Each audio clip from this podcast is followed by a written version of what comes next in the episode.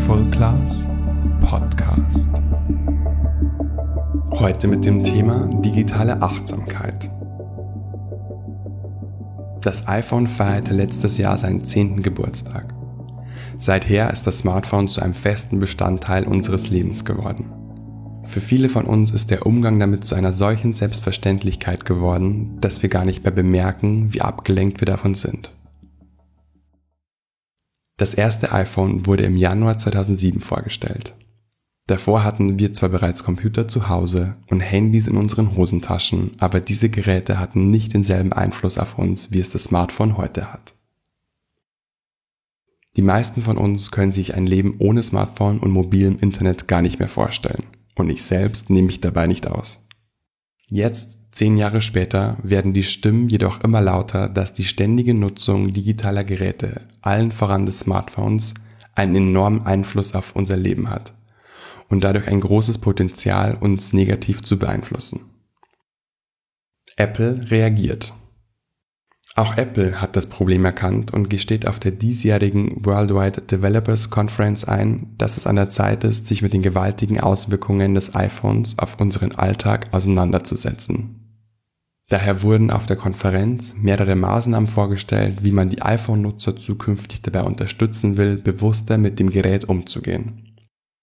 So soll in Zukunft jeder User Statistiken einsehen können, wie lange er sein iPhone genutzt hat und wie viel Zeit er in den jeweiligen Apps verbracht hat. Außerdem soll er eine zeitliche Obergrenze je App oder App-Kategorie eintragen können. Push-Nachrichten sollen individueller verwaltet werden können. So soll es zum Beispiel möglich sein, abends sämtliche Benachrichtigungen zu deaktivieren oder sein iPhone so lange verstummen zu lassen, wie man mit seinen Freunden im Restaurant ist. Um unseren Umgang mit digitalen Geräten in dieser Hinsicht verbessern zu können, braucht es im ersten Schritt jedoch Aufmerksamkeit.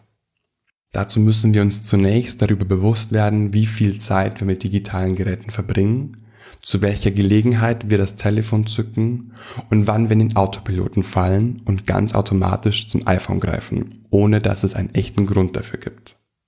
Dabei helfen dir folgende Fragen. Was ist das Erste, das du nach dem Aufwachen tust? Checkst du deine Nachrichten und Social Media Accounts, bevor du morgens das Bett verlässt? Hast du das Gefühl, jederzeit erreichbar sein zu müssen? Hast du das Gefühl, auf Nachrichten sofort antworten zu müssen?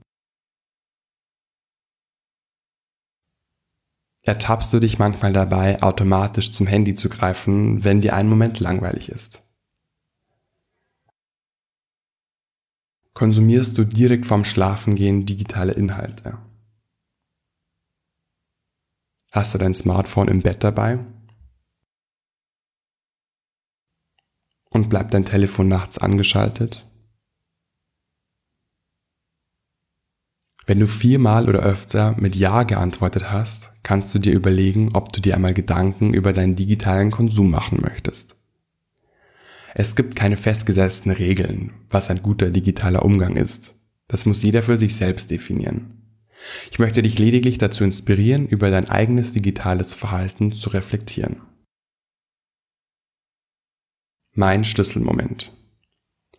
Als ich an einem großen Projekt für einen Kunden arbeitete, wollte ich möglichst ungestört in meinem Büro sein.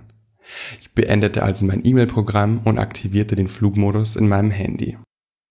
Nach einiger Zeit bemerkte ich jedoch, dass ich immer wieder bei Facebook herumscrollte. Ganz automatisiert ging ich von Zeit zu Zeit auf die Seite, um meine Benachrichtigungen zu checken. Davon genervt googelte ich nach einem Programm, um Facebook für eine gewisse Zeit zu blockieren. Ich wurde fündig und stellte also ein, dass ich Facebook für die nächsten zwei Stunden blockieren möchte. Ich drückte Start und machte mit meiner Arbeit weiter. Plötzlich wurde ich aber aus meinem kreativen Flow herausgerissen, weil ich eine Browserseite mit einer Fehlermeldung vor mir hatte. Ich hatte tatsächlich wieder unbewusst und automatisch Facebook geöffnet, obwohl ich wusste, dass ich es für zwei Stunden blockiert hatte. Das war für mich ein Schlüsselmoment. Ich war von mir selbst erschrocken. Ich hatte mir eine solch starke Gewohnheit angeeignet, regelmäßig meinen Facebook-Account zu checken, dass ich selbst gar nicht mehr darüber nachdachte. Es war zu einem Automatismus geworden. Es kostete Kraft und Zeit, sich dieser Gewohnheit bewusst zu werden und sie zu durchbrechen. Dazu führte ich mir immer wieder vor Augen, wie viel Zeit ich durch die Nutzung von Facebook, Instagram und Co eigentlich verlor. Ich bin beruflich ambitioniert und der Gedanke, kostbare Zeit durch unnötiges Scrollen auf Social-Media-Kanälen zu verlieren, half mir schließlich dabei, meine alten Gewohnheiten zu beenden. Wir können also immer wieder unser eigenes Verhalten überprüfen und uns fragen, ist dieses Verhalten förderlich für mein Leben und meine persönlichen Ziele oder nicht? Für mich sind wie für viele andere digitale Geräte und Medien ein essentieller Teil meines Lebens. Ich arbeite damit, ich kommuniziere damit mit meiner Familie und meinen Freunden und ich beziehe damit den Großteil meiner täglichen Informationen. Trotzdem glaube ich, dass der digitalen Welt eine deutlich unterschätzte Gefahr innewohnt, uns von unserem eigenen Leben abzulenken.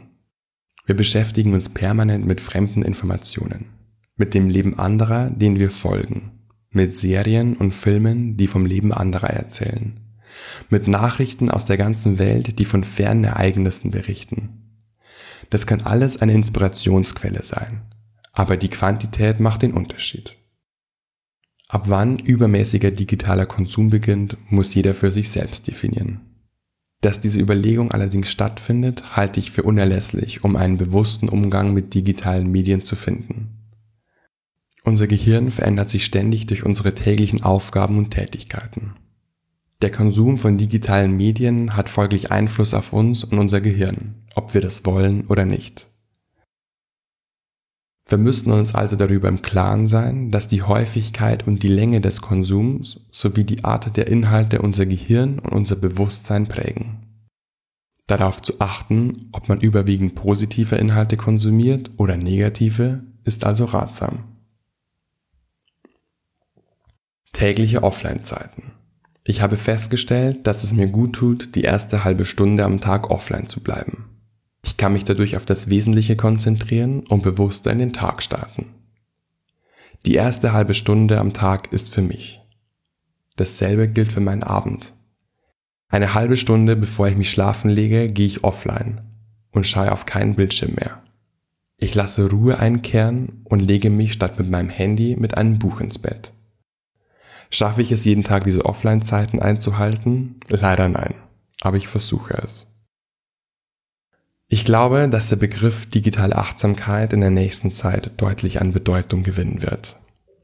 Nicht zuletzt das geplante Software-Update von Apple wird im Herbst eine neue Diskussion auslösen. Ich werde auf jeden Fall noch mehr Episoden zum Thema digitale Achtsamkeit veröffentlichen. Wie gehst du mit dem Thema um? Hast du Zeiten, in denen du bewusst offline bist? Ertappst du dich dabei, automatisch auf Facebook zu gehen, wie ich das früher tat? Lass es mich wissen, schreib mir gerne auf Instagram oder Facebook. In der nächsten Podcast-Episode schauen wir uns an, wie wir unseren Schlaf verbessern können. Außerdem werde ich eine geführte Meditation für ein entspanntes Einschlafen veröffentlichen. Bis dahin, euer Florian von Mindful Class.